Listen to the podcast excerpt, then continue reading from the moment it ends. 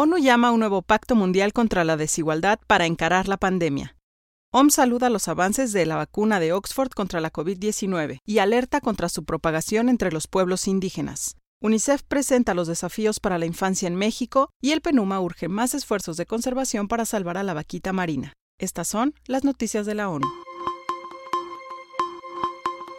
Encarar la pandemia de la desigualdad, un nuevo contrato social para una nueva era. En un discurso de gran profundidad histórica y política para el Día de Nelson Mandela, Antonio Guterres plantó la implementación de un nuevo pacto mundial que permita superar la crisis de la pandemia sin las desigualdades rampantes de la actualidad. El sistema político y económico mundial no está proporcionando bienes públicos mundiales de importancia vital, como la salud pública, la acción climática, el desarrollo sostenible y la paz. La pandemia del COVID-19 nos ha recordado la trágica desconexión entre el interés propio y el interés común y las enormes brechas en las estructuras de gobernanza y los marcos éticos, dijo el jefe de la ONU. Guterres aseguró que el mensaje del líder sudafricano Nelson Mandela destaca el sentido de solidaridad humana dejado de lado en la respuesta a la pandemia. Para cerrar esas brechas y hacer posible el nuevo contrato social, necesitamos un nuevo acuerdo global que haga que el poder, la riqueza y las oportunidades se repartan de manera más amplia y justa a nivel internacional.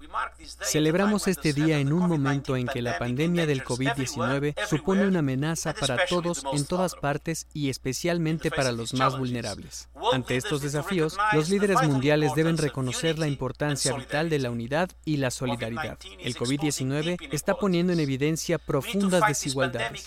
Hemos de combatir esta pandemia de desigualdad mediante un contrato social nuevo para una nueva era. Solo podremos combatir la amenaza común que plantea el COVID-19 y lograr una recuperación mejor si trabajamos juntos.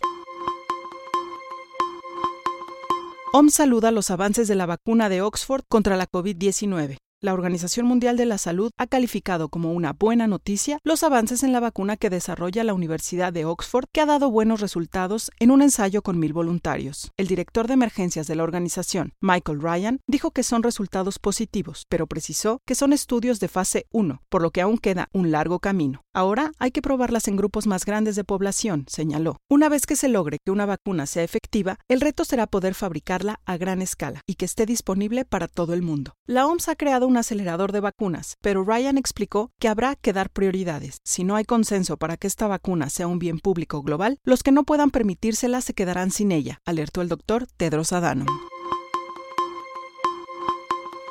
Más de 70.000 indígenas se contagian de COVID-19 en América Latina, alerta la OMS, y la OPS insta a los países a intensificar esfuerzos para evitar una mayor propagación de la COVID-19 entre los pueblos indígenas. Los pueblos indígenas de varios países de las Américas están experimentando un creciente número de casos y muertes por COVID-19, y la Organización Panamericana de la Salud instó a las autoridades a redoblar esfuerzos para prevenir el avance de la infección en dichas comunidades, así como también para asegurar el acceso a los servicios de atención de salud. La alerta de la OPS llamó a fortalecer el manejo de casos utilizando enfoques culturalmente apropiados e implementar medidas preventivas en todos los niveles del sistema de salud para reducir la mortalidad asociada con COVID-19. La pandemia COVID-19 representa un riesgo para la salud de los pueblos indígenas, tanto aquellos que viven en áreas urbanas como los que viven en asentamientos remotos o aislados, donde el acceso a los servicios de salud es un desafío y la capacidad muchas veces es limitada para atender a toda la población, dice la alerta de la OPS.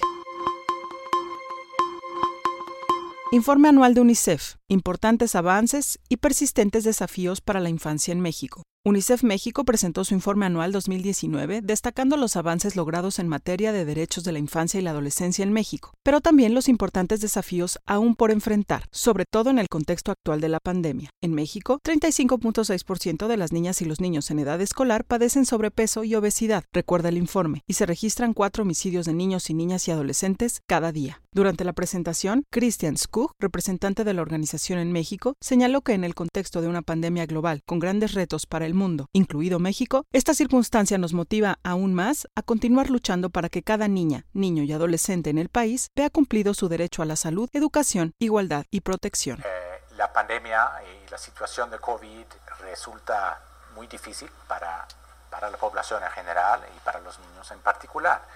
La pobreza va a aumentar. Eh, esto significa menos, eh, menos recursos en, en, casa y muchas veces una peor eh, nutrición. Los, eh, los padres compran productos menos saludables. Por ejemplo, esto vimos en la crisis de en 2018. hubo una caída en el nivel de nutrición, por ejemplo.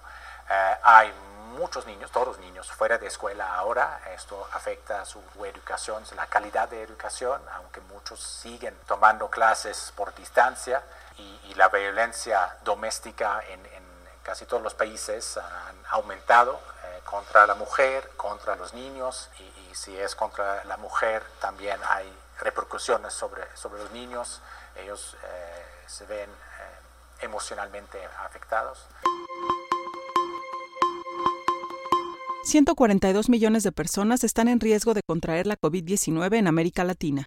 Unas 142 millones de personas, casi una cuarta parte de la población de la región de América Latina, está ahora mismo en riesgo de contraer la COVID-19, informó el Programa de las Naciones Unidas para el Desarrollo. Una encuesta realizada por el PNUD a un millar de personas en Argentina y los informes de otras 15 oficinas del programa en diferentes países de la región demuestran que los latinoamericanos, además del miedo al contagio, están muy preocupados por las consecuencias de las medidas del confinamiento. Actualmente, América Latina tiene más de 3 millones y medio de casos, siendo Brasil la nación con el mayor número de contagios, seguidos por Perú, Chile y México. Brasil ahora es el segundo país del mundo con mayor cantidad de muertes por COVID-19, con más de 75 mil, mientras que México ocupa el cuarto lugar con más de 36 mil.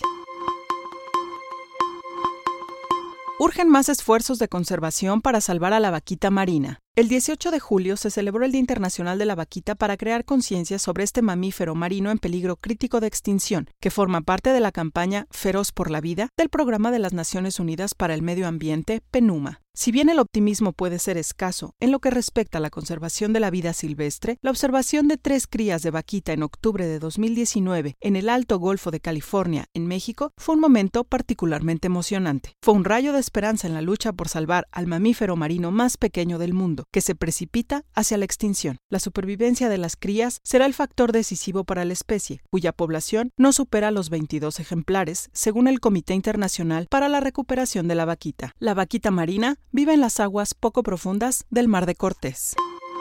Puedes consultar más información en nuestro sitio dedicado al coronavirus en www.coronavirus.onu.org.mx y en las redes sociales encuéntranos como ONU México. Gabriela Ramírez, Centro de Información de las Naciones Unidas en México.